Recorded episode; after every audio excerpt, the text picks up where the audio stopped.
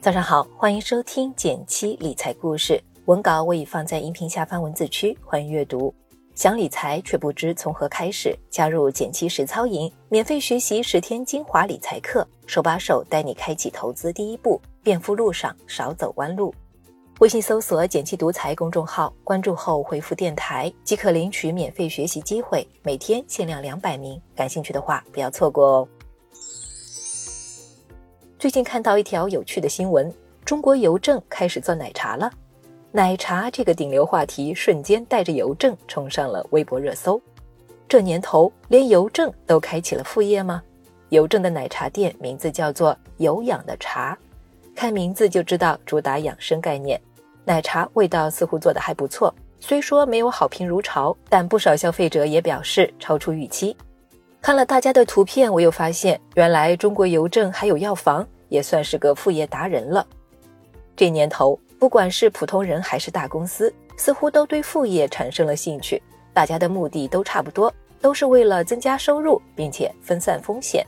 对公司来说，是扩张业务线，把市值做大，靠紧跟下一个风口，分散旧业务被淘汰的风险；对个人来说，是增加收入来源，让更多现金流进口袋。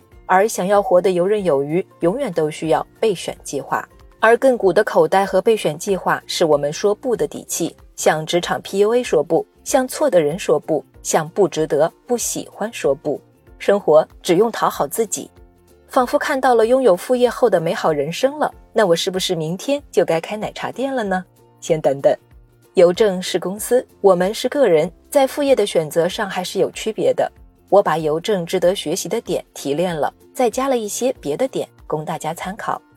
第一，找到一个有需求的行业，邮政一脚踩在了奶茶的点上，需求量大又经久不衰，确实是个好生意。谁又不爱喝奶茶呢？这一点非常重要，有需求才卖得出东西，我们的副业才赚得到钱。判断有没有需求比较简单，你可以先在百度、淘宝、闲鱼搜一搜，看看行情怎么样。第二，进入的门槛不那么高，邮政选的奶茶行业门槛相对没那么高，不用顶级大厨坐镇，比较容易复制，只要用的原料好，基本不太会严重翻车。但这是大公司的逻辑，对于我们个人选择副业来说，这个门槛是浮动的。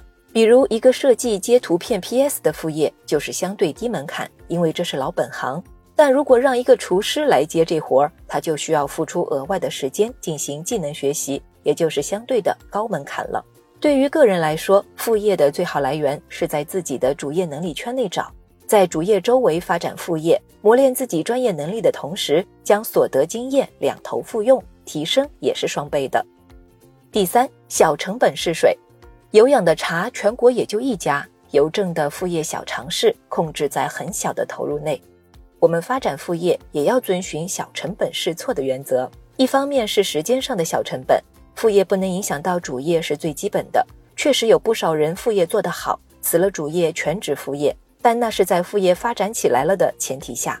对大多数人来说，把主业做好仍是首要的。另一方面是金钱上的试错资金，选择技能类的副业当然更好。但如果实在想做点小生意，那一开始的本金投入一定要谨慎，建议投入不要多于一个月的工资。第四，守住额外的回报。不知道大家有没有看过一个笑话，说是加班让人变富，不是说会给加班工资，而是让人没时间花钱了。黑色幽默总是很深刻，确实想让自己的钱变多，无非就是开源节流、理财三个方法。当你的收入发生变化，通常也会影响你的支出行为。比如我就做过赚了五十块外快，结果奖励自己花了一百块的事儿。倒不是说不能多花，赚得多花得多天经地义。但也要心里有数、有本账，在提升生活质量的同时，额外攒点钱为将来做打算。最后，我想说，我们的理财方式并不是一成不变的，需要随着我们收入结构的变化而调整改变。用更聪明的花钱方法，在提升生活品质的同时，赚点额外的零花钱。通过科学的财富分配方法，在拿到钱的时候就做好计划，更高效的钱生钱。更多的闲钱还意味着更丰富的投资方法。你可以投资更多种类的理财产品，争取收益的同时降低亏损的概率，或是在风险可控的前提下追求更高的收益率。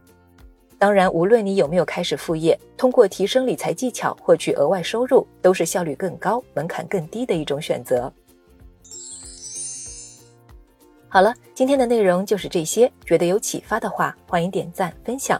文稿已上传，有需要的小伙伴可以阅读，按照开头提示操作，还可以领取超级实用的理财干货大礼包一份。点击订阅我的电台，每周一到周五和你分享实用有趣的理财投资知识。我们明天不见不散，拜拜。